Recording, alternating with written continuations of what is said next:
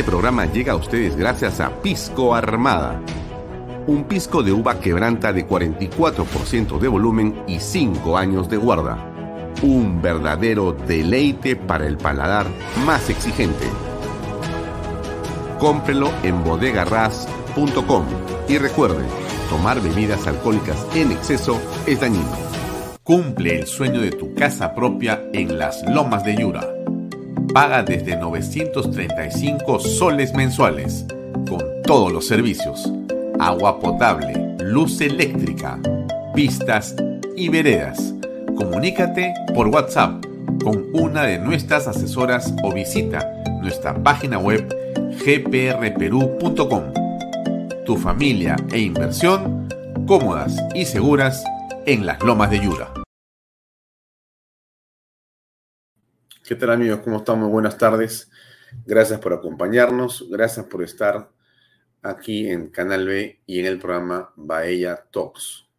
Como todos los días, de lunes a viernes, estamos con ustedes de seis y media a 8 de la noche. Nos pueden seguir, como usted sabe, por mis redes sociales, las redes de Alfonso Bahía Herrera, las redes sociales de Canal B.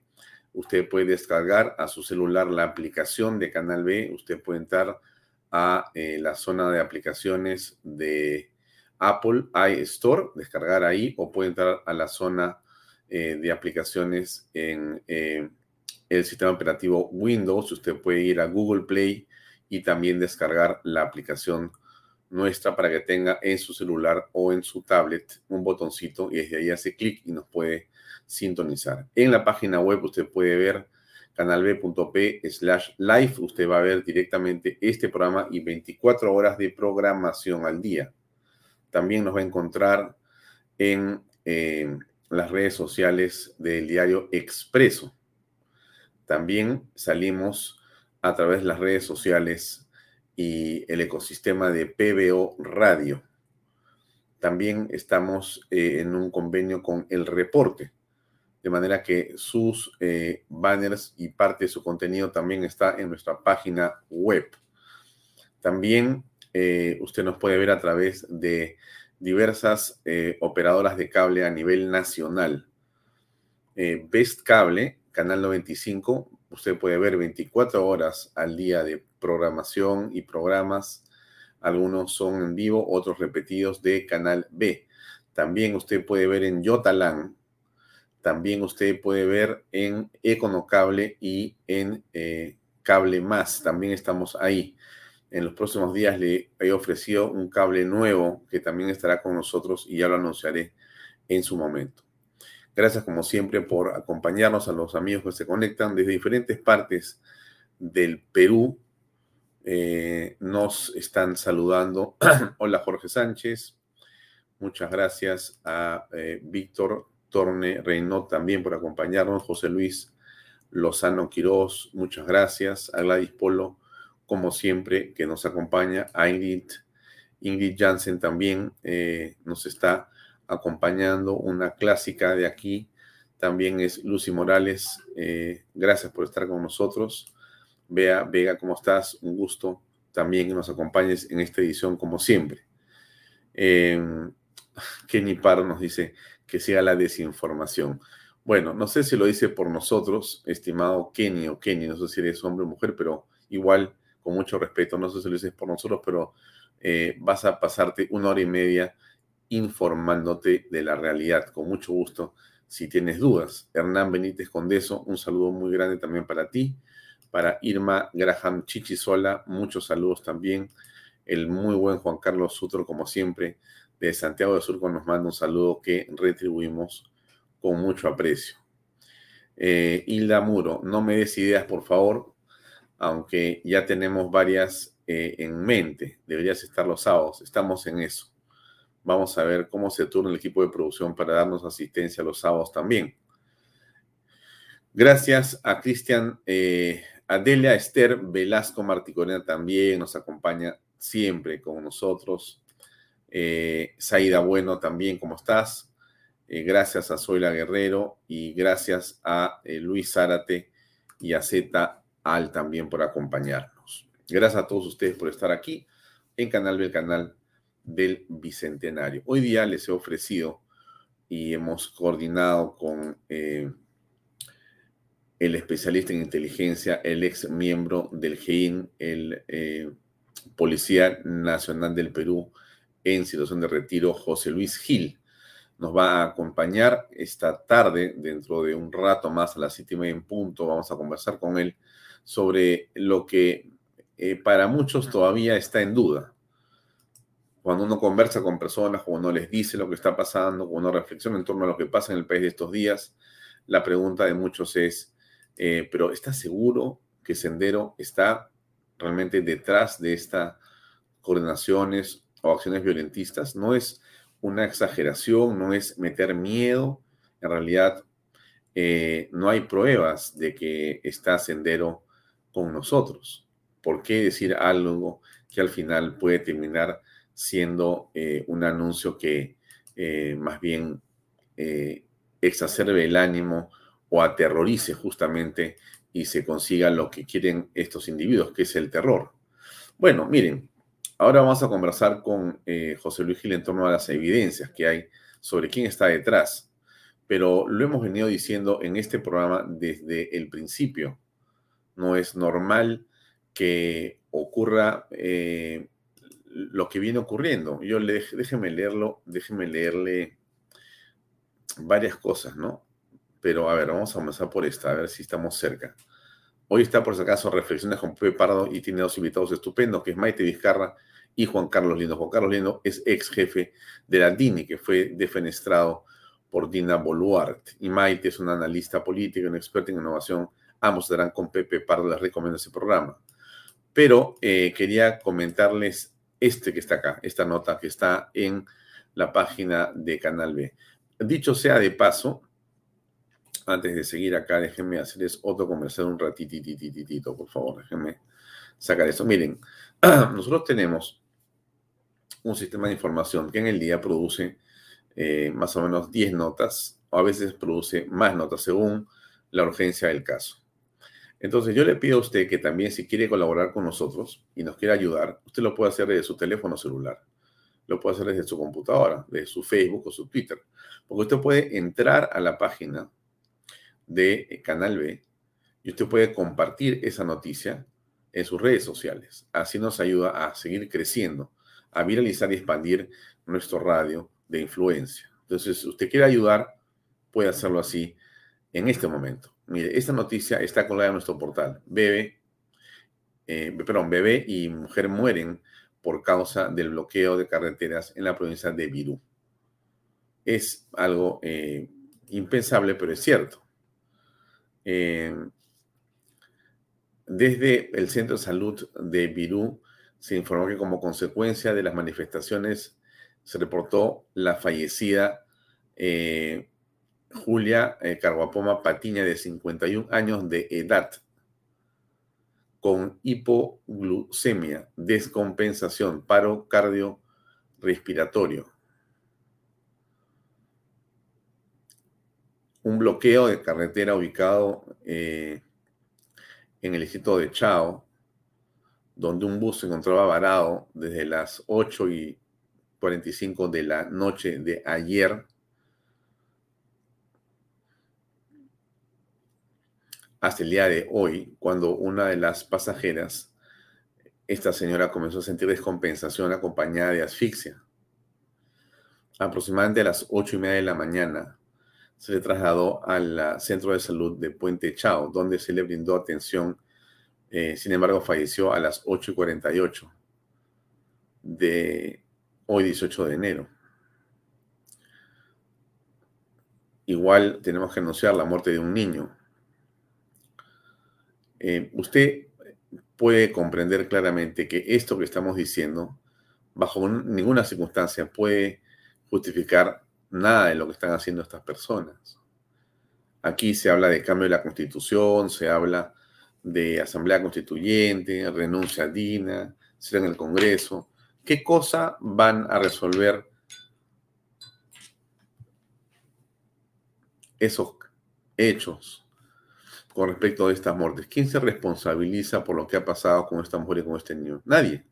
Nadie. Entonces, esto es lo que el señor eh, periodista Cornejo de Canal 7 no entiende cuando él dice, cuando me llegan a escoger a mí entre el orden y la vida, yo prefiero la vida.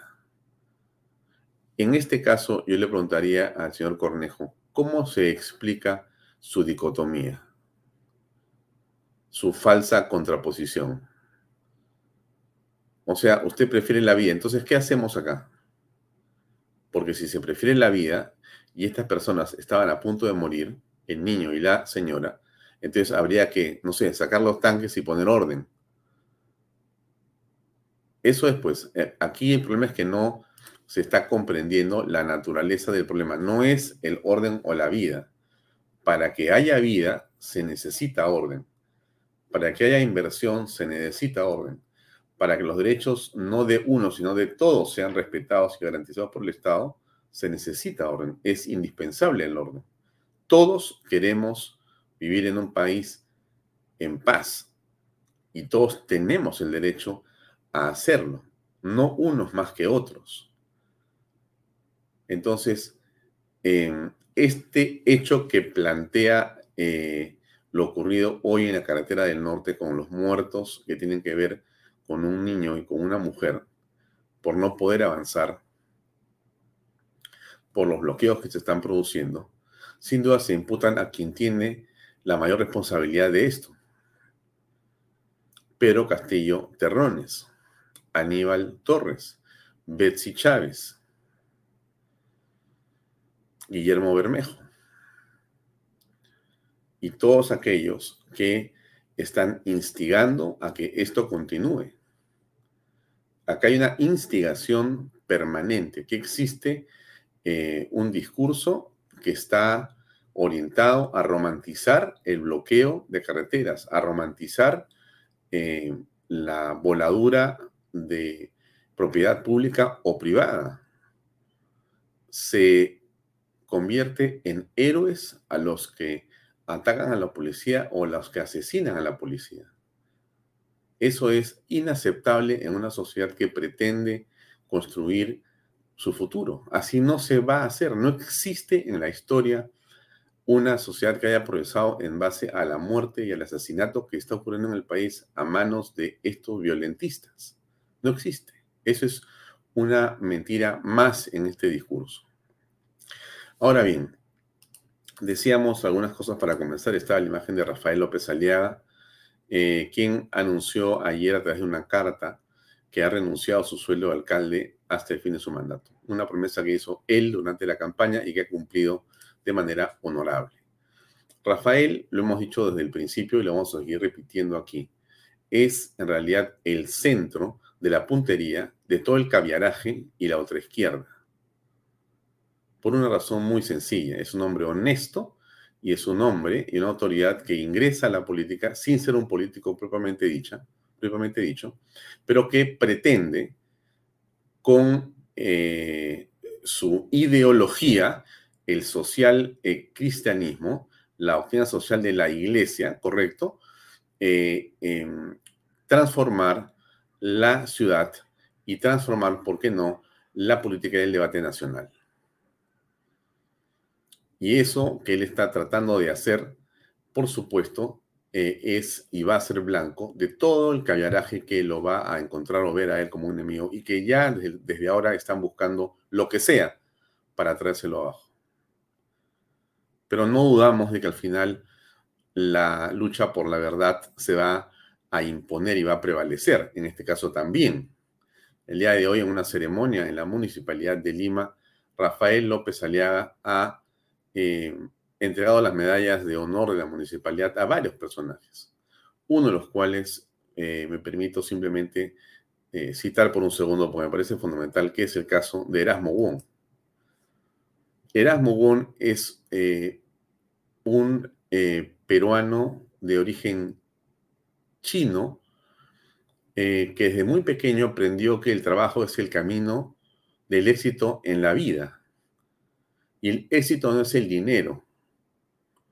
El éxito en realidad es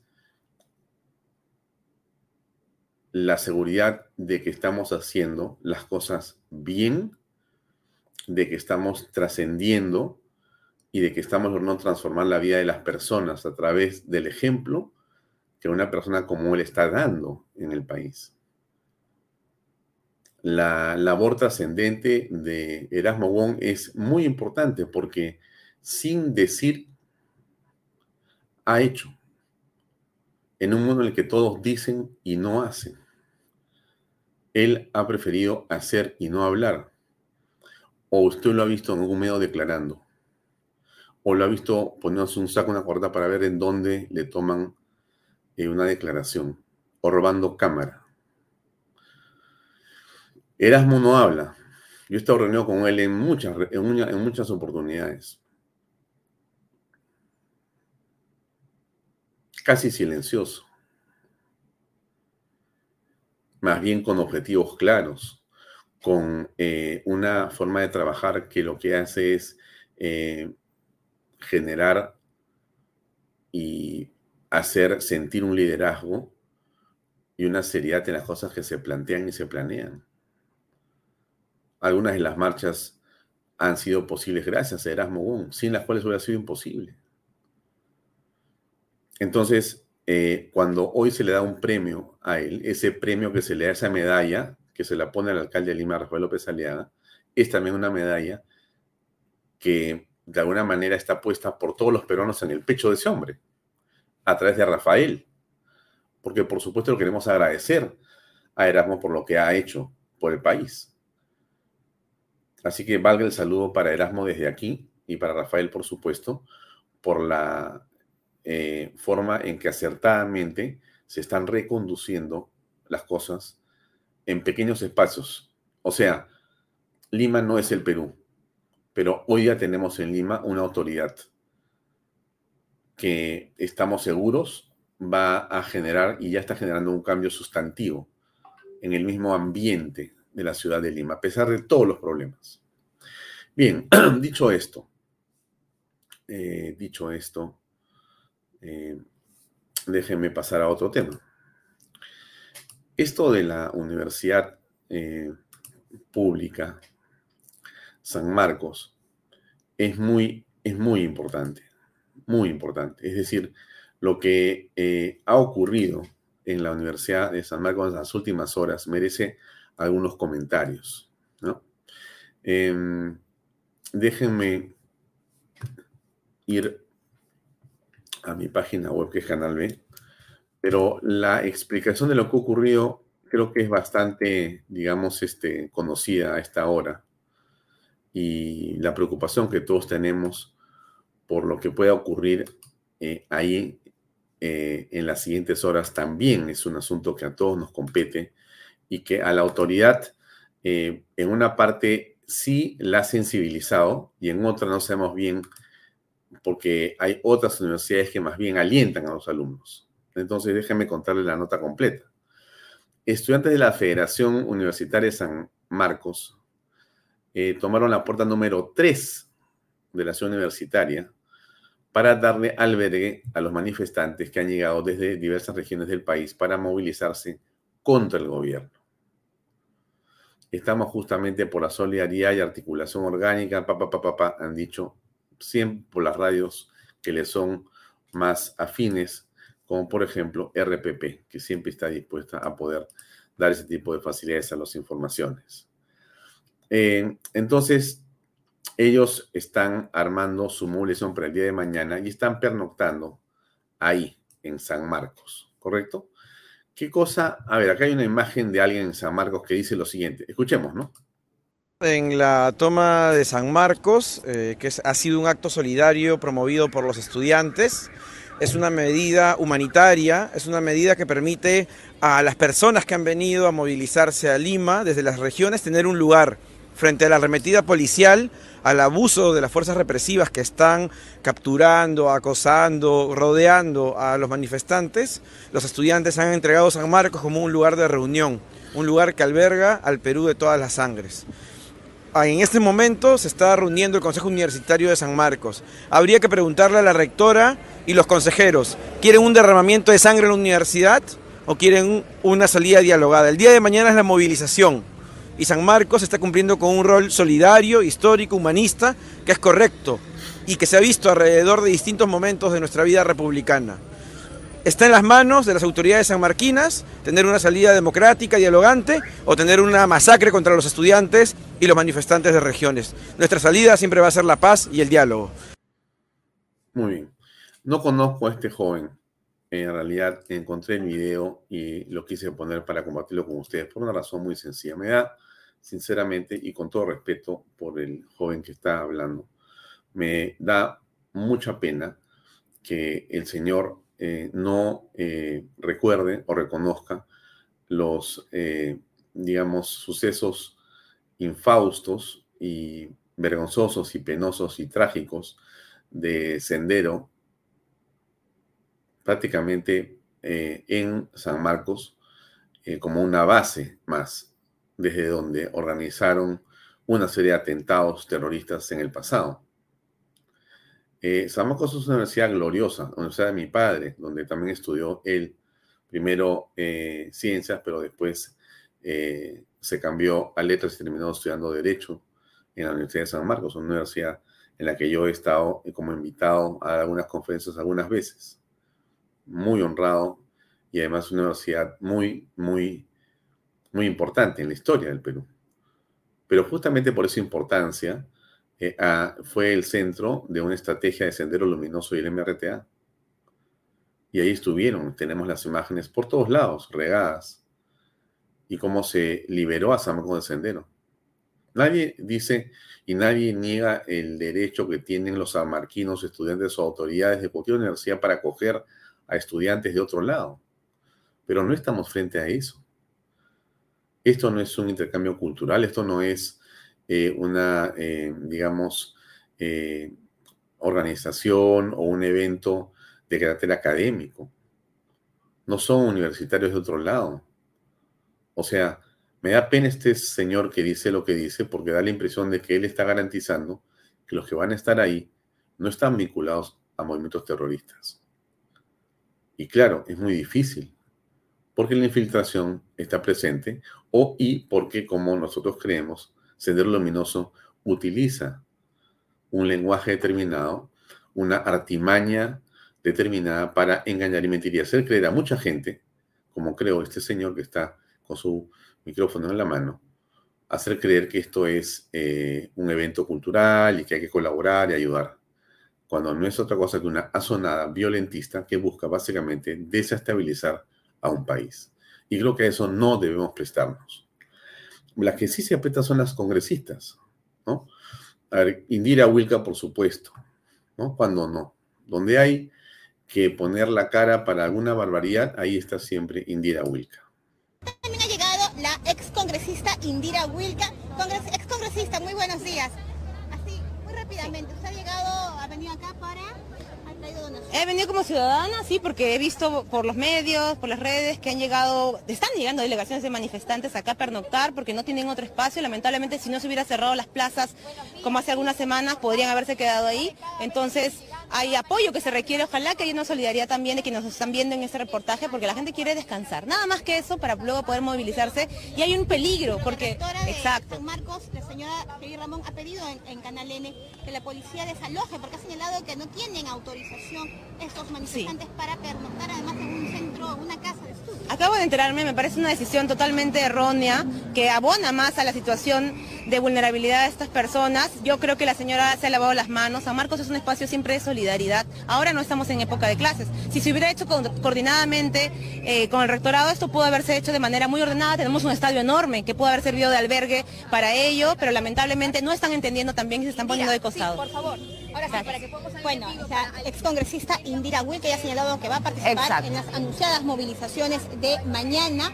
Recordemos, como te decía Fátima, han estado llegando desde la madrugada. El primer grupo, que era un grupo más o menos grande, llegó en la madrugada en unos buses que todavía se encuentran al interior de la universidad. Vamos a movilizarnos un ratito para allá. Vamos a pedir a nuestro camarógrafo. Muy bien, Lourdes.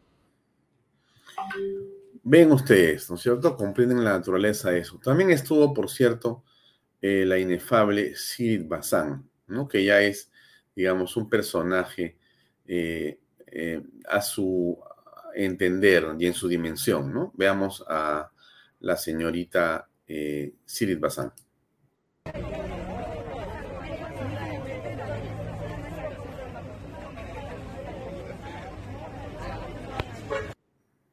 No, Sirit Bazán, por supuesto, con una remuneración que pagamos todos los peruanos, con seguridad que pagamos los peruanos, con asesores que pagamos los peruanos, y con todo esto que pagamos, pero no es para que diga eh, lo siguiente. Hemos estado en el caso Conga, en todas las causas justas que han convocado, hermanos, de norte, centro y sur del país. Porque de eso se trata, ser un ciudadano del Perú, no un ciudadano de un distrito o de una ciudad. Y hoy que vemos que a nuestros compañeros de San Marcos los terruquean, los amenazan por tener un libro en su casa, por recibir a otro compatriota de otra región, por manifestarse de manera pacífica y públicamente diciendo sus opiniones. No es más que una dictadura cuando se quiere imponer la legitimidad de una autoridad a través del miedo, a través del estigma, a través de la muerte, compañeros. Y eso nos queda a nosotros que tenemos principios, seremos pocos, pero tenemos principios y nos queda muy clave. El día de hoy hemos venido porque sabemos que existe un intento de que la policía ingrese y hagan lo que se le da la gana. Y digo eso sabiendo que hay policías humanos, que también son trabajadores, también son explotados, pero hay otros policías que lamentablemente y bajo órdenes, porque hay órdenes del gobierno, el gobierno no puede lavarse las manos, están simplemente reprimiendo sin ningún remordimiento, sin ningún ninguna proporcionalidad. Y eso es bueno decirlo, compañeros. Y no podemos permitir que esos abusos ingresen a un campus universitario. Este campus universitario está hecho de alumnos, de trabajadores maestros, de trabajadores administrativos. La decana es una, pero la comunidad universitaria es más grande que solo una... Bueno, qué impresionante, ¿no? El discurso de la eh, congresista Bazán.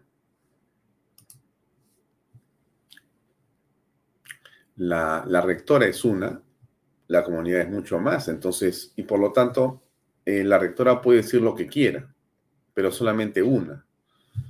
¿No? ¿Qué significa eso? Significa que en realidad ya no hay autoridad, pues, porque si el ministro es uno, el presidente es uno, el jefe es uno, pero los demás son más, los demás mandan. O sea, estamos frente pues otra vez a esta oclocracia, ¿no? La oclocracia, ¿no? Es decir, aquí eh, lo que vale es el gobierno de la muchedumbre, el gobierno de, en realidad, la masa.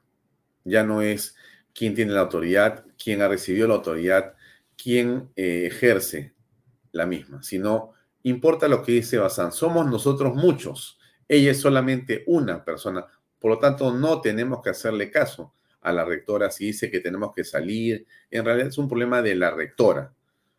Nosotros somos más.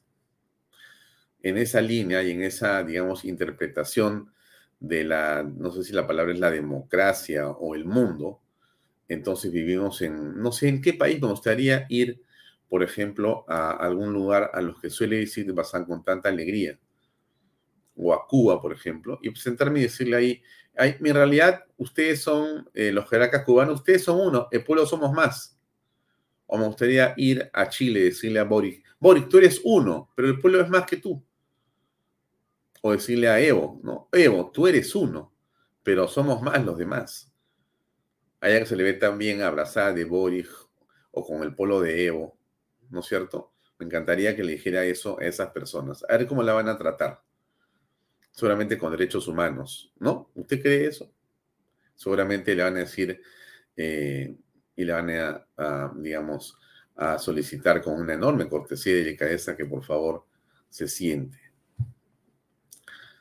O no la van a agarrar de un garrotazo en la cabeza, como suelen hacer esos, eh, digamos, pseudo regímenes de paz y amor. Socialismo, paz y amor. Pero a esto es a lo que nos enfrentamos, amigos. Ustedes se da cuenta, ¿no es cierto? Claramente aquí hay un discurso eh, permanente de asusamiento, de asusamiento, y es algo en lo que creo que usted ya a estas alturas está muy claro a través de este canal y de este programa, que nosotros, por supuesto, no compartimos. Eh, la policía, más bien, ha hecho y ha tratado de hacer una parte de lo que comentó ayer eh, nuestro invitado Gastón Rodríguez, ¿no? Eh, la masificación, ¿no? Esto.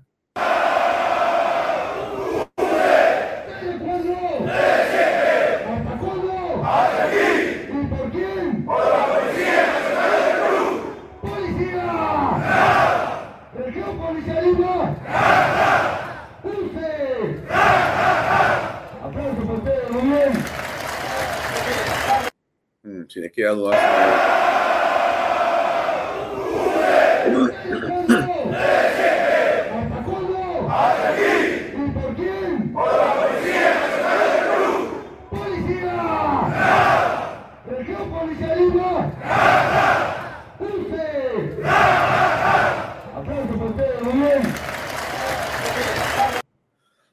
Muy eh, honrado de tener a una policía como la que tenemos, ¿no es cierto? Es una policía, digamos, eh, técnica, eh, heroica, eh, dispuesta a poder jugarse el todo por el todo por nosotros, por los ciudadanos. Y creo que tenemos que agradecer la capacidad técnica de nuestros policías nacionales que están en este momento conteniendo y luchando para preservar la paz en todo el país. ayer hablamos de varios temas, ¿no? Uno de los cuales eh, me pareció que fue una revelación, por lo menos para mí, pero que implicaba comprender parte del proceso.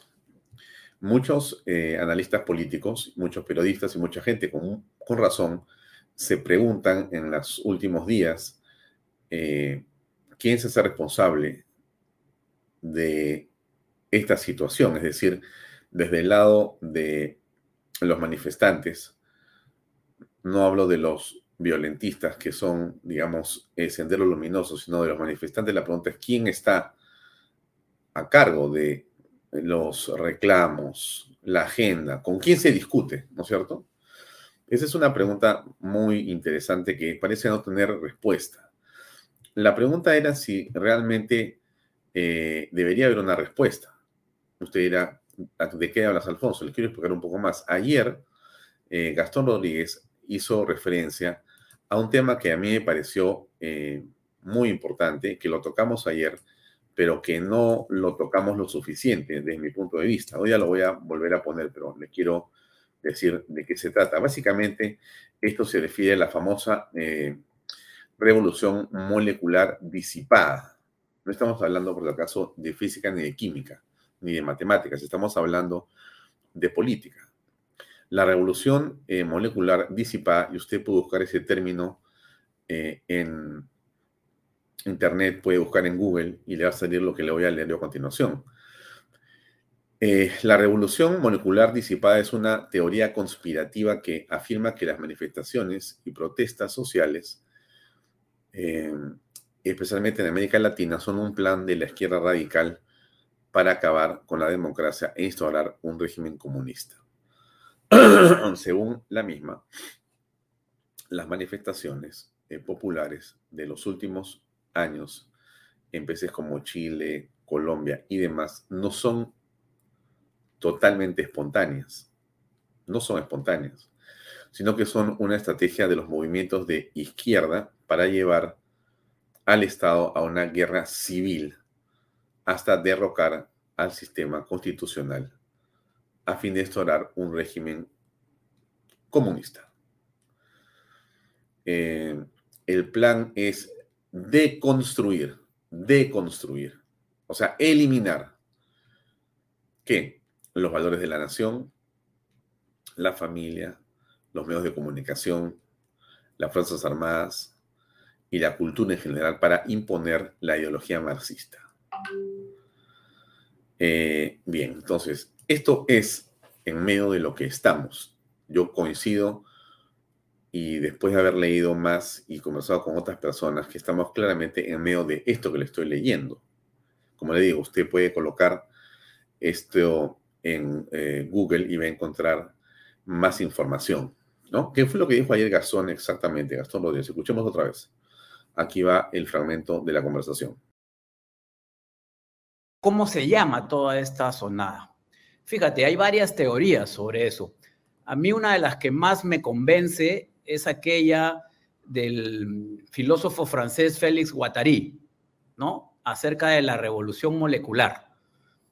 Y habla de una situación molecular porque expresa el desarrollo de la protesta, de este descontento aparente de la, de la voluntad interior del ser humano que en forma espontánea, según él, sale a, reclamar o a reconocer sus derechos y eh, no identifica un liderazgo. Por eso es que luego esta, esta teoría de revolución molecular se vuelve disipada, ¿no? Como lo sostiene Alexis eh, Rojas, el filósofo chileno, en el cual dice de que este tema es disipado porque estas acciones de protesta eh, en grandes territorios para dar la impresión de que es una protesta generalizada de la población, no tienen un, ingrediente básico en las protestas normales. ¿Cuál es?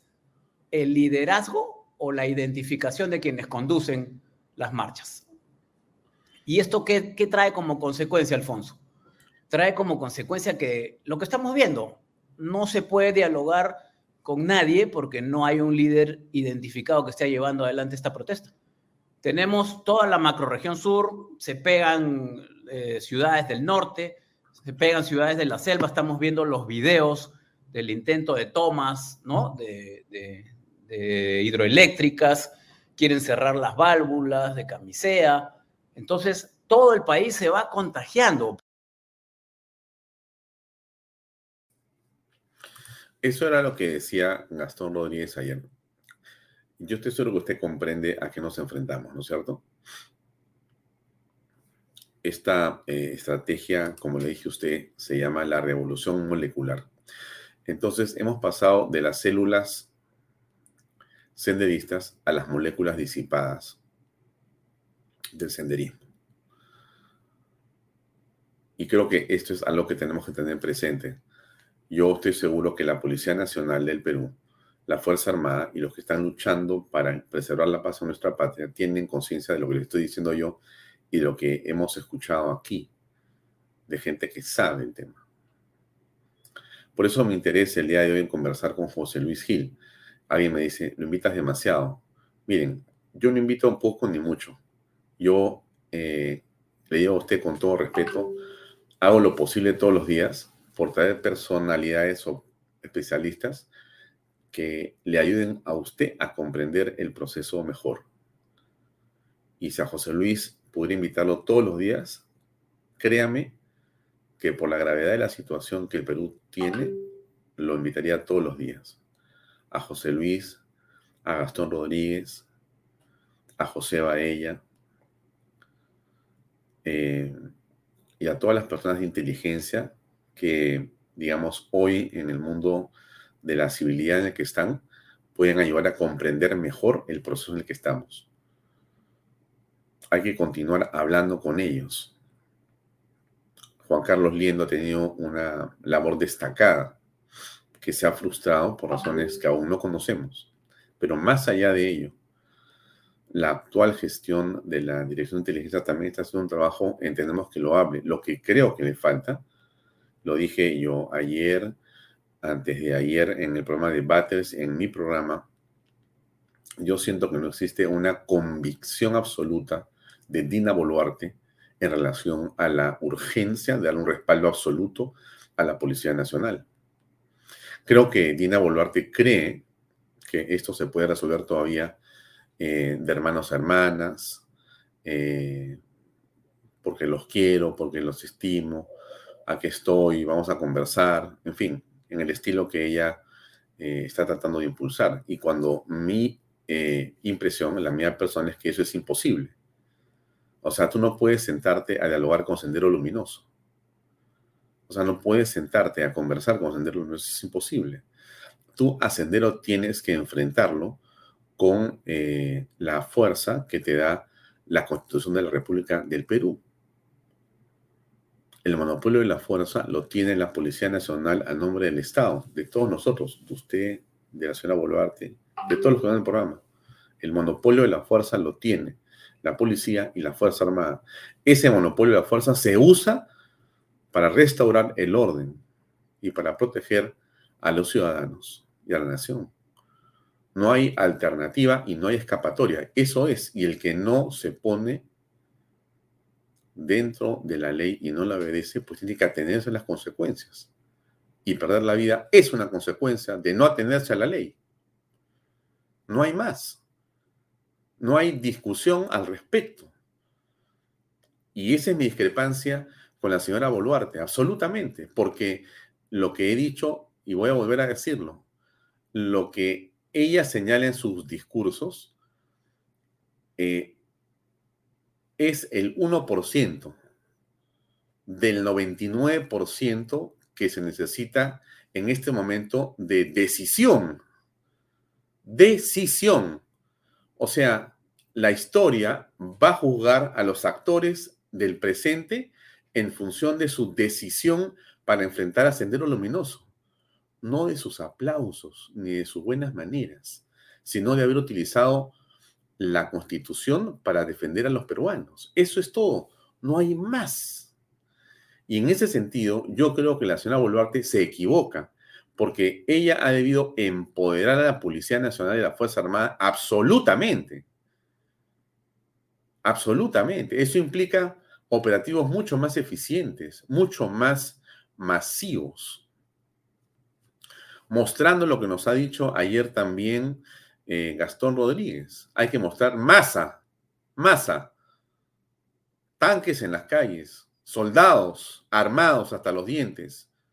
Pero es que eso es antidemocrático. La, democracia se defiende con los eh, recursos que la propia democracia ha señalado, porque eso significa vivir en una sociedad ordenada que busca un futuro en conjunto. Tú no puedes, bajo ninguna circunstancia, poner en riesgo el Estado por un grupo de fascinerosos, por un grupo de revoltosos, ni siquiera por un grupo de personas que tengan la razón. No se puede, señores. No se puede porque hay una mayoría y las mayorías están hechas para ejercer el poder, para ejercer el poder y hasta para abusar del poder. Para eso son mayorías. Esa es la democracia. Cuando alguien gana, y cuando tiene el gobierno, cuando tiene, lo tiene legítimamente, tiene que usarlo. Tiene que usarlo. El poder está para ser usado. Y eso es lo que tengo la impresión que la señora Boluarte no entiende. Ella cree que eh, lo importante es ser la primera mujer presidente del Perú, que lo que importa es que ella viene no sé si es de Bancayo, de Huancavelica, no sé qué parte del Perú, que es una provinciana. Ella cree que, que esas páginas son las que van a importar. Esas no son las páginas que se van a escribir. Porque ella está a punto de perder todo esto si es que no asume un rol absolutamente decidido contra Sendero Luminoso, no contra las manifestaciones. Quizá no logra comprender ella el, digamos, eh, quite del asunto o el punto central del problema. Ella no tiene que enfrentarse al pueblo que demanda cuestiones sociales. Ella tiene que ser lo que dice la ley. Jefe supremo de las Fuerzas Armadas y Policía Nacional. Y en esa virtud, ella tiene que ordenar a sus tropas que pongan orden en las ciudades del Perú inmediatamente. Y tiene que decir con claridad, las personas que no obedezcan van a ser identificados y serán denunciados como terroristas. Hay un toque de queda y esto se arregla o se arregla. Entonces alguien dirá, pucha, qué poco político eres. ¿Cómo se nota que eres la derecha ruta de chorada? Así no son las cosas. Claro, entonces vamos a conversar con la familia del policía asesinado. Conversemos con la madre de ese niño que no pudo pasar hoy día y murió o con todas estas personas que se mueren porque no pueden cruzar. Vamos a conversar con las familias de los muertos en Ayacucho, en Juliaca y en Cusco, ¿no es cierto? Baleados. Nadie sabe bien por quién. Cuando la impresión que todos tenemos, como dijo ayer otra vez Gastón Rodríguez en este programa, que se parece mucho a lo ocurrido con Inti y Brian, porque son eh, tipos de municiones que la policía no tiene cómo tener porque jamás están en su... A ver, ocurre en una buena parte de esos cadáveres que lamentablemente forman parte de esta trágica historia, que han sido muertos por un tipo de proyectiles que no usa nadie en la Fuerza Armada ni Policía Nacional. ¿Cómo se explica esto? ¿Cómo se explica esto? Entonces, voy a preguntarme, pues, ¿qué es lo que tiene que hacer Dina Boluarte? Dina Boluarte tiene que empoderarse realmente. Yo, por eso decía, ella tiene que ir a un espejo ponerse su banda presidencial y decir, yo soy en verdad la presidenta del Perú. Pero además de eso tiene que decir, yo soy la jefa de la Fuerza Armada y Policía Nacional y tengo que poner orden en este país. A ver, no sé si, si el símil que voy a hacer tiene sentido, pero usted, usted sí lo va a entender muy bien. Eh, tiene que ser un poco Fujimori, la señora tiene que ser un poco eso. O sea, una persona eh, valiente, decidida. Valiente y decidida. Por acá me dicen que me estoy muriendo de miedo. bueno, ponen una expresión un poco subida de tono. Yo, yo le pediría a... ¿Quién me ha dicho esto? Pedro Ramírez, ¿no? Eh, no insultes. Puedes decir lo mismo sin insultar, si no, no te puedo ponchar. Pero en todo caso, él cree que yo tengo mucho miedo y por eso digo lo que estoy diciendo ahora. Eh, mira, voy a explicar un poco más este punto, ¿no? Eh, en la historia del Perú,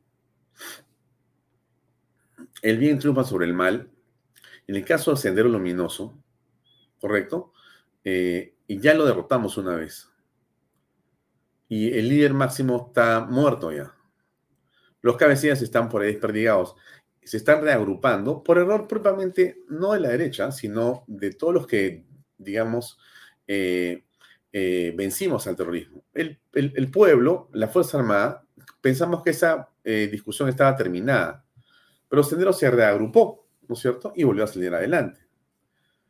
Pero miedo no puede haber, porque al contrario, lo que existe es una convicción de que al final vamos a prevalecer como Estado y vamos a ganar en esta batalla de todas maneras. Eso no está en discusión, pero ni siquiera se me ocurre pensarlo un segundo.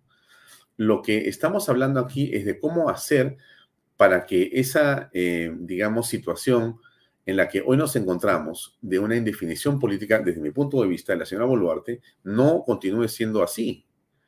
Yo lo que creo es que la señora Boluarte no ha leído historia del Perú y no tiene eh, a un historiador cerca para que le cuente qué es lo que pasa con los presidentes de la República en la historia del Perú.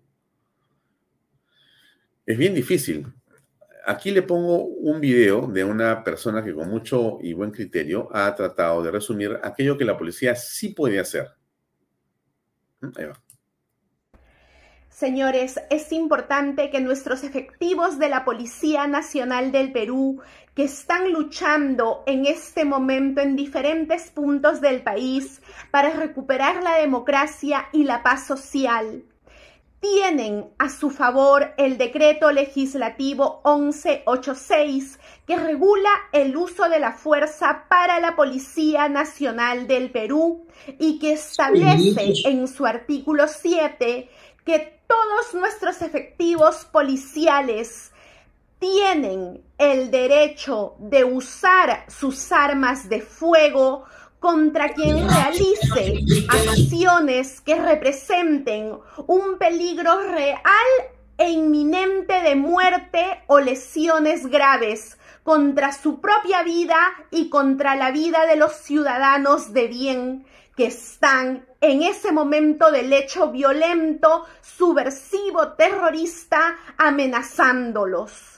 Así que nuestro efectivo policial Sonco Quispe muy bien pudo hacer uso de su arma reglamentaria de fuego, señores, porque así se lo facultaba la ley. Lamentablemente no lo hizo y hoy hemos perdido a un héroe peruano. Señores, es momento de usar la legalidad de nuestro lado, hacer cumplir la constitución, las leyes, el Estado de Derecho contra quienes amenazan nuestro país con acciones violentas y terroristas. Muy bien, eso es lo que dice esta eh, señorita. Entiendo tiene una relación con la Policía Nacional. No, no conozco bien el detalle de la pero lo que mi punto era que eh, está facultada la policía para poder actuar plenamente y de pleno derecho. Pero un policía para actuar necesita un respaldo político, aunque parezca eh, contradictorio lo que le digo. Pero lo que ocurre es que eh, la policía es, digamos, un estamento de la sociedad, ¿no? muy sensible, porque está, está en contacto con la población y depende de la autoridad directamente. O sea, la policía no es una eh, institución que está, digamos, al margen, está absolutamente incorporada a lo que es la legalidad. Y al final es el ministro, o sea, el jefe de la policía, ¿no? El ministro y el presidente de la República. Entonces, esa vinculación es absolutamente sensible. Hay que decir al policía que no use armamento, ¿no? Que no vaya a golpear a nadie. Por favor, eh, con mucho cuidado, solamente usen sus escudos. Y si tú sales peor y dices, cuando hay un muerto, vamos a buscar al responsable, ¿no? Pese a quien le pese, ¿no? Y si es la policía, vamos a individualizar a los que han hecho esto. Bueno, usted con ese discurso, obviamente, me imagino que comprende que ningún policía más quiere actuar. Porque la autoridad debería de respaldar a la policía. Por favor, entiéndame bien, ¿no? Nadie va a estar de acuerdo nunca con que haya abusos de autoridad ni abuso de la policía. Eso no se puede aceptar, pero de eso no estamos hablando. Si ha existido eso, es obvio que eh, la fiscalía hará su trabajo y su papel. Pero señores, estamos en una guerra. En una guerra al frente está el enemigo. Entonces yo me pregunto si usted va a preguntarle al enemigo, ¿no es cierto? Si tiene DNI, si entendió la constitución, si la piedra que tiene en la cabeza realmente la tiene o de repente la tiene de adorno, si la, pistola con la que la va a disparar está cargada o no, o usted se defiende. Estamos frente a un hecho absolutamente pues, grotesco y, digamos, en última fase de eh, la peligrosidad como para estar dudando o pensando que las cosas son de otra manera. Miren lo que pasa en Madre de Dios a propósito de esto, que es el desabastecimiento. Mire usted. Mire, no hay gas, no hay combustible. No hay gas y no hay combustible. Estamos en esta situación en una parte del país en este momento con una serie de vías además bloqueadas. Esto es lo que está ocurriendo en este momento. Entonces, ¿cómo no va a ser eh, en extremo eh, delicado si la actividad económica en su conjunto está paralizada? ¿Cómo va a ser en extremo delicado? Estamos eh, frente a hechos de suma gravedad. Creo que ya está muy cerca nuestro invitado, José Luis Gil. Vamos a preguntarle o a pedirle que por favor encienda su cámara para que podamos conversar con él. Ya está con nosotros. A ver. José Luis Gil, muy buenas noches. Gracias por acompañarnos. ¿Cómo te va? Muchas gracias, este, Alfonso. Bueno, este, disculpa porque recién me estaba acomodando, estoy llegando a casa. Sí, eh, te, he sacado cinco minutos antes del acuerdo, que era las eh, siete y media. Te agradezco mucho, José Luis, por estar a disposición de este programa y de Canal B y la gente que nos ve. Eh, en realidad, yo escuchaba o explicaba en la presentación, porque algunos me decían, ¿por qué lo invitas otra vez a José Luis Gil? Eh, bueno, yo creo que, como dije, te invitaría todos los días, dado que el tema en el que estamos inmersos en el país requiere de tu opinión permanente para poder conducir el análisis de una manera que yo aprecio mucho. Por eso es que eh, esa es la razón principal de tu presencia aquí. Pero entonces yo preguntaba algo en la mañana, que está un poco en la pregunta que dijimos aquí, y que está puesta en la imagen que ha permitido que se difunda, que vamos a conversar el día de hoy contigo. Y era, si alguien duda eh, todavía, y a estas alturas, que estamos eh, frente a Sendero Luminoso. Eh, de repente, en realidad, este, alguien cree que no, ¿no? Que sí, pues son los buenos chicos que van a San Marcos, llenos de libros y cuadernos, y que van a repasar sus lecciones y ir a caminar un rato por la noche con unas banderas y después regresar a seguir estudiando. No sé qué piensas tú, eh, José Luis, a estas alturas. Bueno, eh, creo que eh, los analistas tenemos que ser personas muy serias, muy responsables con el pueblo peruano para decir lo que decimos, ¿no es cierto? Para sostener y para sustentar lo que cualquier tarea de nuestra, perdón, cualquier área de nuestra especialidad. En mi caso, yo soy un oficial que ha investigado terrorismo durante 30 años, que sigue este fenómeno, el fenómeno social comunista, desde hace muchos años, que he tenido acceso como director general de inteligencia del Ministerio de Interior, como agente de inteligencia especial durante años sobre este fenómeno. Y eso obviamente te lleva a tener una convicción que como hombre de inteligencia, mira, no tienes otra salida que ponerlo en conocimiento del público de manera responsable. Eso, en principio, yo quiero que, la, que, que nuestro público o tu público sepa eso y, que asumimos, o sea, yo asumo la responsabilidad absoluta de las cosas que yo digo, eh, porque están sostenidas, sustentadas, soportadas por evidencia, la evidencia que siempre hemos, de la que siempre hemos hablado y que en muchos casos eh, no nos han querido eh, hacer caso en otros lugares, salvo tú y otros medios más, ¿verdad? Pero acá estamos para decirles la verdad. Entonces, antes de mostrar o referirnos a esa evidencia particular, tú dirías eh, entonces que a la luz de lo que tú conoces, eh, Sender Luminoso es el actor principal en esta ola de violencia en el país? Sí, es el actor principal. Eh, es quien está moviendo todas estas fuerzas sociales, los que se han encargado de agitar los que se han encargado de instalar una narrativa este, para poder incendiar a la población, incendiar a la, masa, ¿no? Y, sobre él giran, pues, una serie de, actores, ¿no? Gira la gente del MRTA ligada a Bermejo, gira los, eh, eh, ¿cómo se llaman estos? Los mineros ilegales, otras formas criminales. Pero uno tiene que entender acá que no es, esta no es una bola de criminales tratando de hacer algo con el país. Esta es un cuerpo criminal que tiene un, eje central por donde, eh, que guía, que dice cuál es el camino.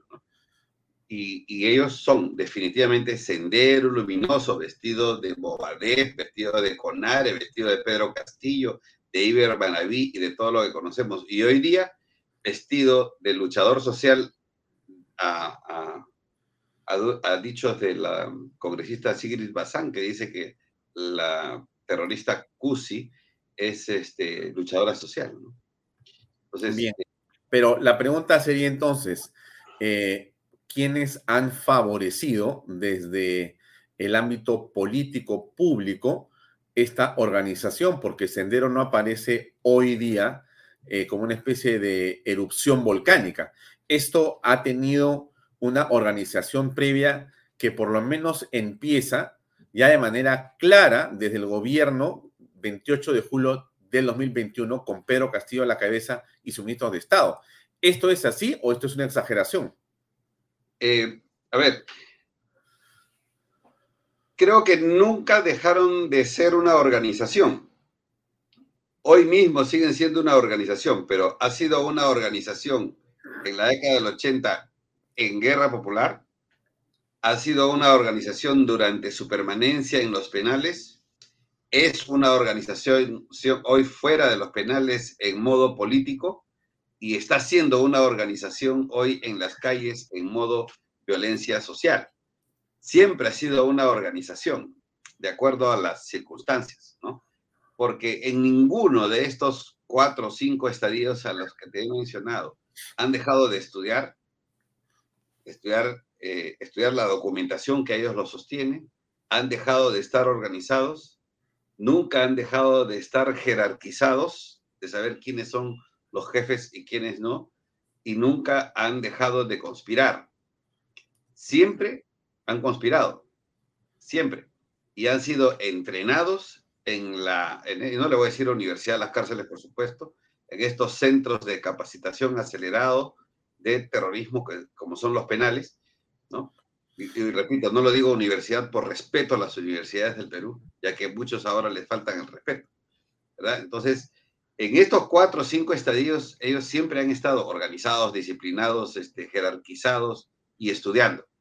Y entonces hoy han salido recargados, han salido convencidos de que pueden tomar el poder del país con otro método, el método político, pero con la misma base, la violencia, la violencia revolucionaria a través de la violencia social. Mm. Entonces, eh, nos encontramos ahora en esta fase que se ha denominado la toma de Lima. Eh, tú has escuchado a la presidenta de la República, a la señora Dina Boluarte, ayer eh, diciendo varias cosas en torno a este tema de la toma de Lima. Eh, ¿Qué opinas al respecto de esas palabras? Solamente para contextualizar, déjame repetirlas un segundo. Quieren tomar Lima por todo lo que está saliendo en las redes, el 18 y el 19.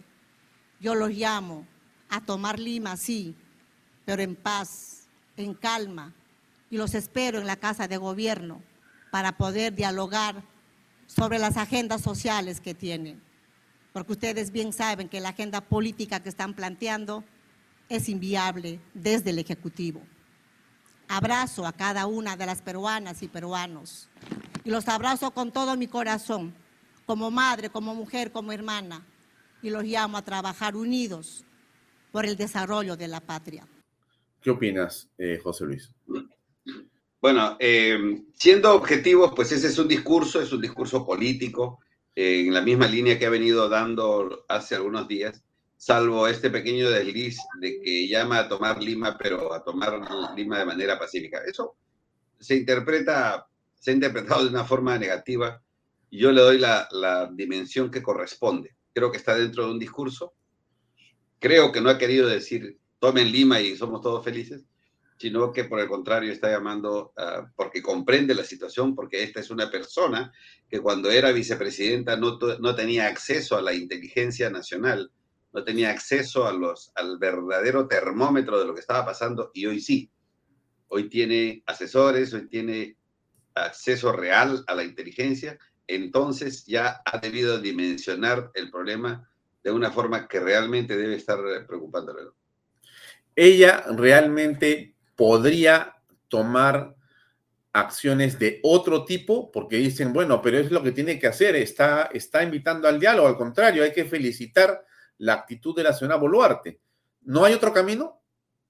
Eh, ella tiene que hacer el papel político, le corresponde el papel político de llamar siempre al diálogo a todos, pero también hay que ver las medidas que está tomando ha declarado estado de emergencia, ¿no es cierto? Ha dicho públicamente que son terroristas los que están detrás, ¿no cierto? Ha hablado de la izquierda radical, eh, está, dando medidas, está nombrando ministros, está nombrando eh, gente de inteligencia, o sea, por lo menos actitudinalmente está haciendo lo que corresponde hacer para tratar de ser eh, objetivo, ¿no?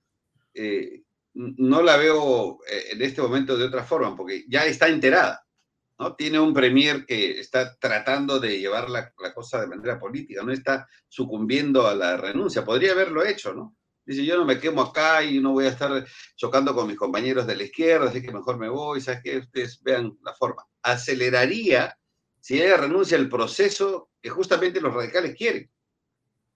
Pero esta actitud de quedarse creo que responde, y espero no equivocarme, que corresponde a una visión eh, más enterada de lo, del problema que tiene abajo, del volcán que se está formando abajo, ¿no?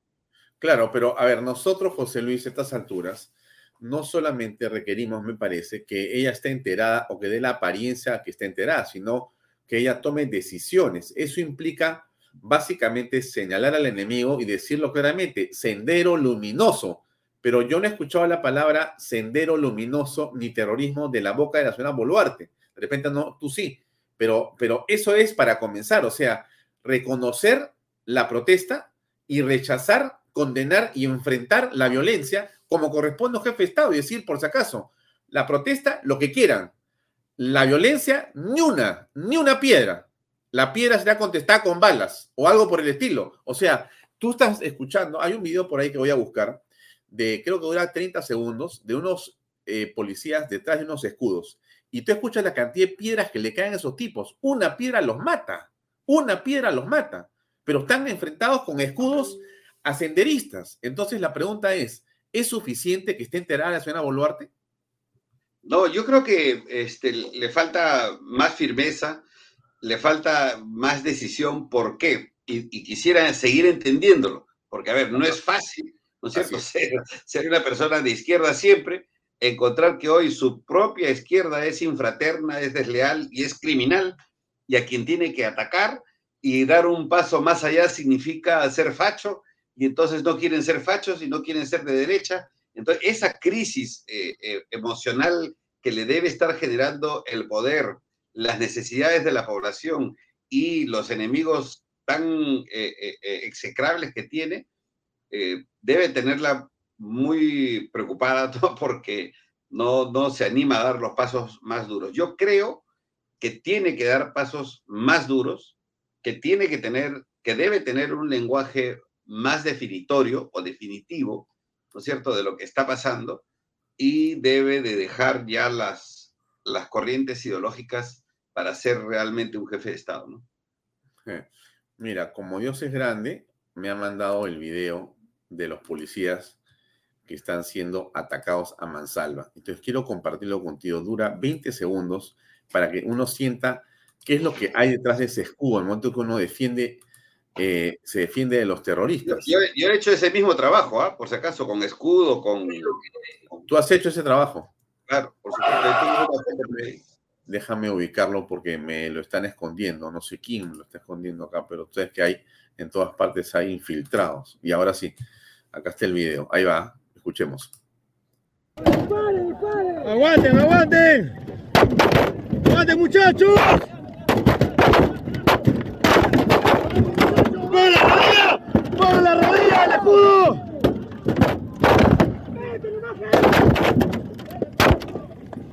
Mario. Métete, métete acá, métete acá, métete acá.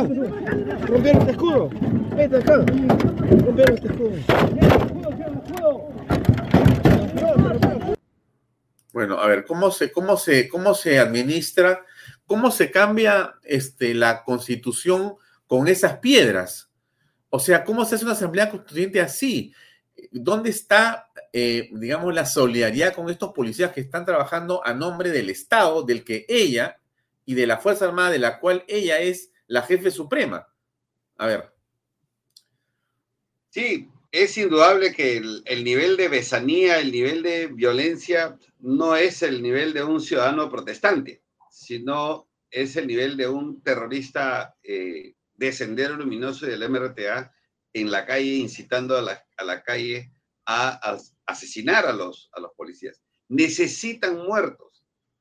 40 muertos para ellos no les ha sido suficiente, por lo cual necesitan tener más muertos, porque es la única forma es el mensaje de fondo realmente.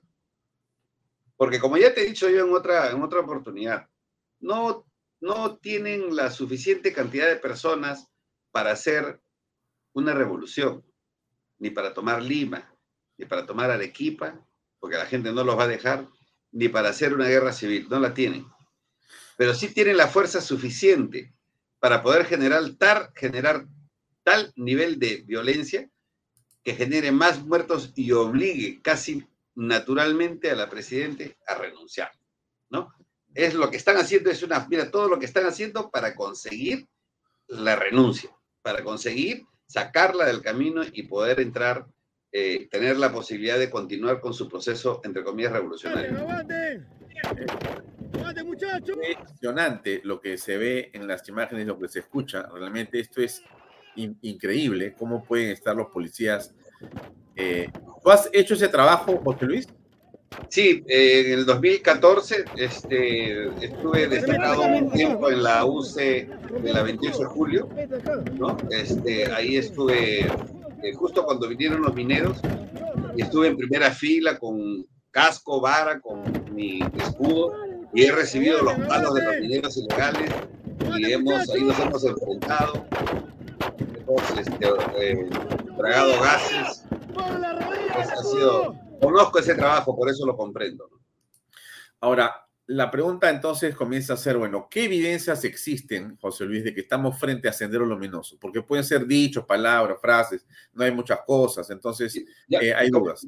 Como ya hemos dicho nosotros en el 2012, la DIRCOTE incauta un documento llamado el Plan de Construcción. Eh, ahí te he pasado dos hojas que son parte del, poder, del, plan de construcción, pero solamente quiero mostrarle la página 2 y 3 porque todo el documento no te lo puedo mostrar este es un instrumento jurídico que está en el Poder Judicial y en torno al cual se investiga la, operación Perseo este, y las otras operaciones contra el Movadef. Estos documentos han sido encontrados en las manos del Movadef, incluso en la celda de algunos reclusos. Todos son exactamente iguales. Además, encontrado en las manos de Artemio que ya, estaba. el primero, ¿qué cosa es esto? A ver, la primera hoja. Este es parte del plan de construcción que son como seis páginas. Pero yo quiero que notes abajo donde dice sobre el ejército guerrillero popular. Así es. Lo puedo leer si quieres. Sí, léelo, por favor. Dice, consolidar los aparatos orgánicos ligándose más a la lucha de clases de las masas. Uno, como la militarización y la construcción concéntrica prosigue, es necesario seguir desenvolviendo la construcción del EGP, Ejército, Guerrero Popular. Popular, en esta cuarta etapa. Dos, formación. En esta etapa, en esta etapa. Estamos en la cuarta etapa. Así es. Dos, formación. Su fuente son los obreros y campesinos. Tres, carácter. Ejército de nuevo tipo para cumplir las tareas políticas de la revolución. Hoy, para cumplir las tareas de la cuarta etapa de construcción. A, movilizar ideológica, política, escuelas populares, otro nombre, por ejemplo, CM. La siguiente página. Ah, ese es otro tema, pues. Déjame ubicarla un ratito. Ahorita la, voy a. Pero puedes ir comentándola. Déjame abrirla. Acá está, acá está. Medio segundo. Bueno, lo que le puedo comentar es que el Ejército Guerrillero Popular creado por Sendero Luminoso en 1980, eh, con el inicio de la lucha armada, tenía tres tareas. Decía, combatir, movilizar y producir. estoy en la segunda parte. En la primera parte, tú has leído que decía. En la segunda. Sí. En la primera, ¿no? Sí. Ya. Ahora dice B, combatir. Combatir. C, producir. Combatir, dice, conformar destacamentos para participar en la lucha de clases. Mediante... Ahí nomás, ahí nomás, ahí nomás, ahí nomás. Producir. No, no, no, espérate. Ah, Dice, conformar destacamentos. Mira, en la década del, 90, del 80 y del 90, los destacamentos y los destacamentos especiales eran grupos militares o paramilitares con armamento que iban a hacer los asesinatos, que hacían las pintas, que hacían los homicidios, los ataques a las comisarías. Entonces, ¿qué dice acá? Nuevamente dice, conformar los destacamentos, o sea, la estructura militar. Estamos hablando de esta época.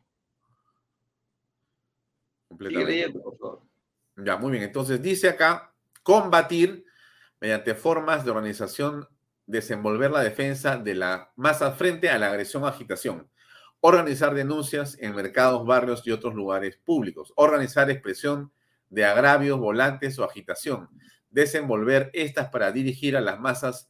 Ahí nomás, un ratito, ahí nomás. Dice que todas esas actividades tienen que ser desenvueltas, o sea, desarrolladas para dirigir a las masas. No es que sale de las masas, ellos dirigen a las masas. ¿Para qué? Sigue leyendo.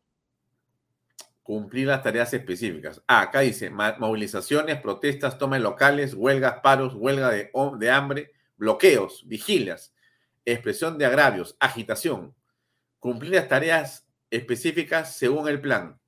Ya, muy bien. O sea, quiere decir que todas las actividades de la conflictividad social, bloqueos, paros, huelgas, huelgas de hambre, este, eh, bloqueo de carreteras, todo eso que se está haciendo, lo dirige el Ejército Guerrillero Popular. Ahí dice, el Ejército Guerrillero Popular dirige.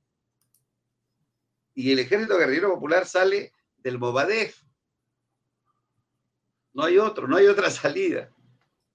Bueno, ahí dice, apoyar las luchas concretas de las masas, ollas comunes, marchas, etc. Después de combatir, dice producir. Producir. Aplicar la política de autosostenimiento, apoyarse en las propias fuerzas para no ser carga. Organizar eventos académicos, seminarios, charlas, conferencias, artísticos, culturales, literarios, sociales, producción intelectual, ediciones y publicaciones, campaña de venta de productos estacionales, panetón, turrones, helados, etc. Tengo Quiere decir, estas tres tareas, ¿no es cierto? Combatir, quiere decir combatir con armas o con ideas. Movilizar, lo que han hecho, movilizar. Y producir significa de que no necesariamente tienen que recibir dinero de fuera, de un país. No, porque ellos lo pueden producir. Y ahora tú puedes ver, por ejemplo, actividades como estas, ¿no? ¿Qué dice acá? Donaciones, y colectas. San Martín. es una actividad de producir. Eso es en San Marcos. Esa es una actividad de producir. De repente los propios alumnos de esto no lo saben, pero quien los haya incentivado, quien los haya inducido, les haya dado la idea de hacerlo, está cumpliendo una tarea del partido. Y parece inocente, pero no es inocente, es parte de la tarea de producir. Acá dice lo siguiente, donaciones y colectas San Marquina. Apoyemos a nuestros compañeros que han llegado de provincia. ¿Qué necesitan? Alimentos no perecibles, colchonetas o colchones, mantas o frazadas, carpas, ropa grande, plantillas para zapatillas o zapatos, elementos de aseo personal, bidones de agua, botiquín e implementos de salud, utensilios, materiales de limpieza. Está acá, te esperamos. Eh, puerta número 3 de San Marcos, 24 horas. Dona a través de Banco de Crédito, BBVA, Interbank, Yape, Plin, Nombre, Lucía Garay, secretaria Bienestar Universitario de la FUSU. Todo apoyo suma, solo el pueblo ayuda al pueblo. San Marcos sirviendo al pueblo de todo corazón. ¿Dónde están los bancos que no intervienen estas cuentas? Pues esta es una actividad de producir. Como este tipo de cosas, hay incluso recolección de dinero en los mercados. Están haciendo recolección de dinero en diversas partes. Tú, y tú vas a ver que la recolección del dinero estratégicamente se ha hecho en diversos lugares, en Puno, en Cusco, en Ayacucho y en otros sitios, vas a encontrar eso que parece imperceptible, que, que nadie lo entiende. Si tú sumas todas esas cosas, es parte del trabajo del ejército guerrillero de producir. ¿Para qué? Para no deberle a nadie. O sea, no le van a deber a una institución, no le van a deber a, a, a ningún partido político, ni a, ninguna, ni a ningún país solamente le van a deber al pueblo. El pueblo le da voluntariamente, se quita un mendrugo de pan y se los da a ellos. Eso es bueno para ellos. Ah, voy a ponerte el video de No estoy desconociendo de que esté metido en narcotráfico, la, este, la minería ilegal y otras formas criminales. No, no significa que eso no exista. Porque no te olvides que también está metido el MRTA. Pero hablemos de lo que tenemos evidencia. Y la evidencia está, en este caso, en este documento. Ah. Acá voy a poner otra vez el video de Cyril Bazán, que dura un minuto, hablando en la puerta de San Marcos. Hemos estado en el caso Conga, en todas las causas justas que han convocado hermanos de norte, centro y sur del país. Porque de eso se trata, ser un ciudadano del Perú, no un ciudadano de un distrito o de una ciudad. Y hoy que vemos que a nuestros compañeros de San Marcos los terruquean, los amenazan por tener un libro en su casa, por recibir a otro compatriota de otra región, por manifestarse de manera pacífica y públicamente diciendo sus opiniones. No es más que una dictadura cuando se quiere imponer la legitimidad de una autoridad a través del miedo, a través del estigma, a través de la muerte, compañeros. Y eso nos queda a nosotros que tenemos principios, seremos pocos, pero tenemos principios y nos queda muy claro. El día de hoy hemos venido porque sabemos que existe un intento de que la policía ingrese y haga lo que se le da la gana. Y digo eso sabiendo que hay policías humanos, que también son trabajadores, también son explotados, pero hay otros policías que lamentablemente y bajo órdenes, porque hay órdenes del gobierno, el gobierno no puede lavarse las manos, están simplemente reprimiendo sin ningún remordimiento, sin ningún ninguna proporcionalidad. Y eso es bueno decirlo, compañeros. Y no podemos permitir que esos abusos ingresen a un campus universitario. Este campus universitario está hecho de alumnos, de trabajadores maestros, de trabajadores administrativos. La decana es una, pero la comunidad universitaria es más grande que solo una... ¿Qué te parece a raíz de esto y a la luz de estas donaciones colectivas a Marquina? Sí, a ver, lo que pasa es que eh, el trabajo, entre comillas, que ha hecho Sendero de organizar, y nuevamente vamos a, repetirlo, el trabajo que ha hecho Sendero, porque si tú ves, hay sincronía en, todo en, varias provincias, hay la misma estrategia de recolección o de traslado, hay la misma estrategia de la narrativa contra la derecha, hay la misma, el mismo em, argumento, ¿no es cierto?, para este, traerse abajo al gobierno. Todo eso es organización. Dime tú, ¿qué partido o movimiento en este momento de la izquierda es capaz de organizar tan estrictamente una algarada de este tipo a nivel nacional? Mm, nadie. ¿Patria Roja? No existe. No, no existe. El único que tiene esas características como lo demostraron en las elecciones, perdón, en, el 2017, con la huelga de maestros del CONARE, que lo organizó el CONARE, de Pedro Castillo, que tiene las mismas características. Toma de aeropuertos, toma de servicios públicos esenciales, las piedras, este, igual ollas comunes, los todo lo mismo del 2017 se repite hoy día. Eso no es una casualidad. Nos quedan pocos minutos en terrorismo. Nada es casualidad.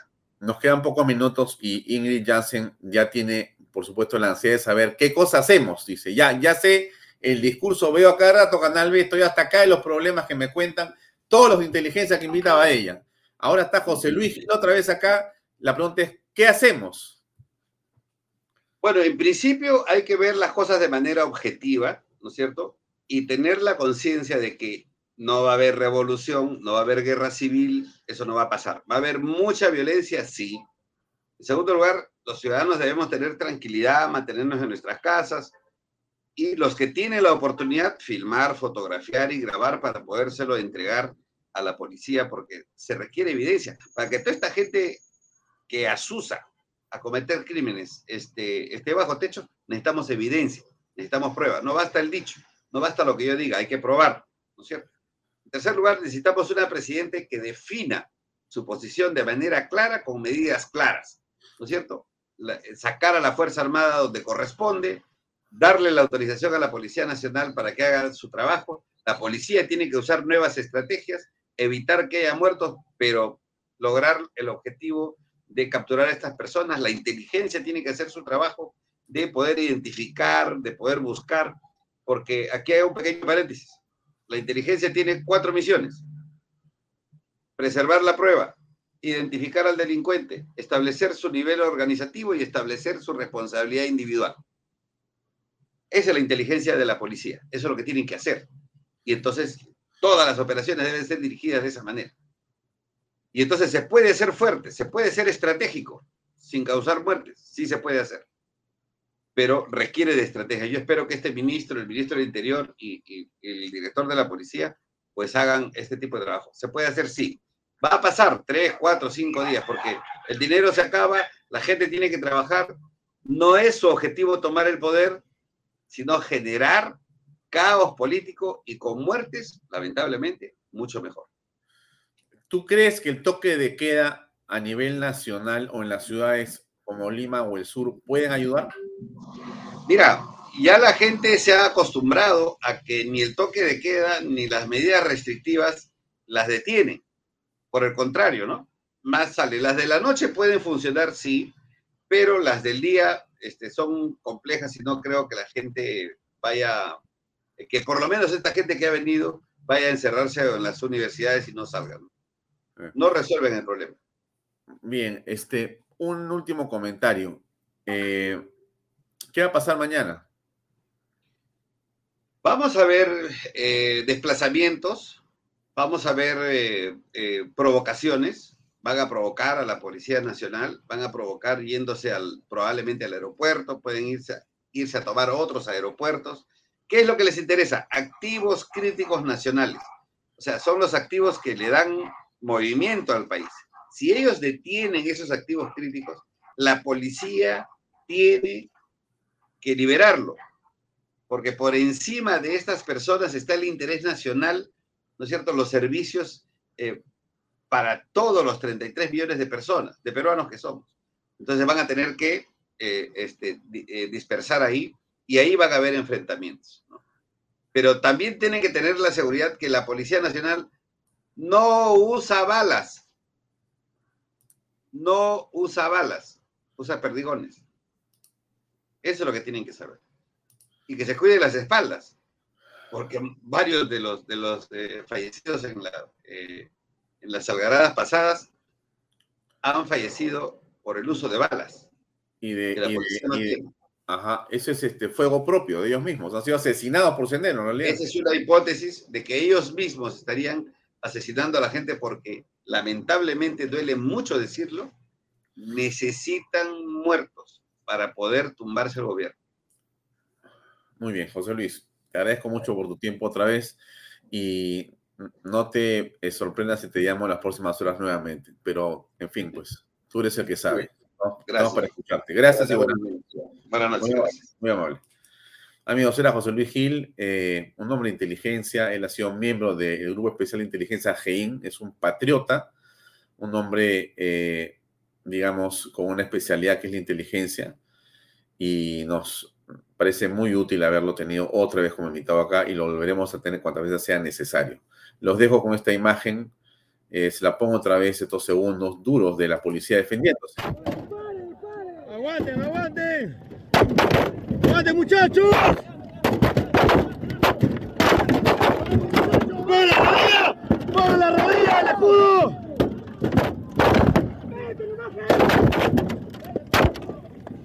Mario.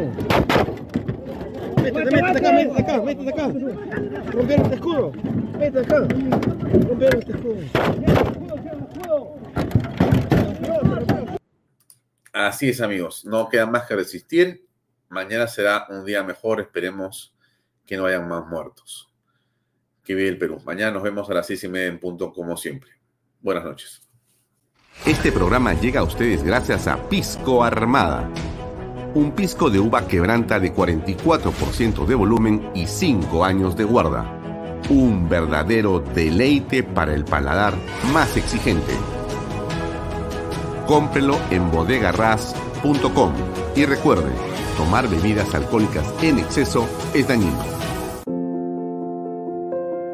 En Lomas de Yura estamos muy contentos de haber cumplido con el sueño de muchas familias peruanas, por lo siguiente. Porque nuestros hijos tienen zonas seguras de esparcimiento y recreación. Porque gracias a los bonos de techo propio y nuevo crédito Mi Vivienda pagamos cuotas más bajas que las de un alquiler porque gracias al convenio con Fovipol tenemos la tasa más baja a nivel nacional. Porque nos brindan espacios cómodos y agradables. Porque contamos con los servicios básicos las 24 horas. Porque me permitió desarrollar mi negocio familiar. Así como estas y otras familias, los invitamos a que ustedes también formen parte de nuestro proyecto Las Lomas de Yura.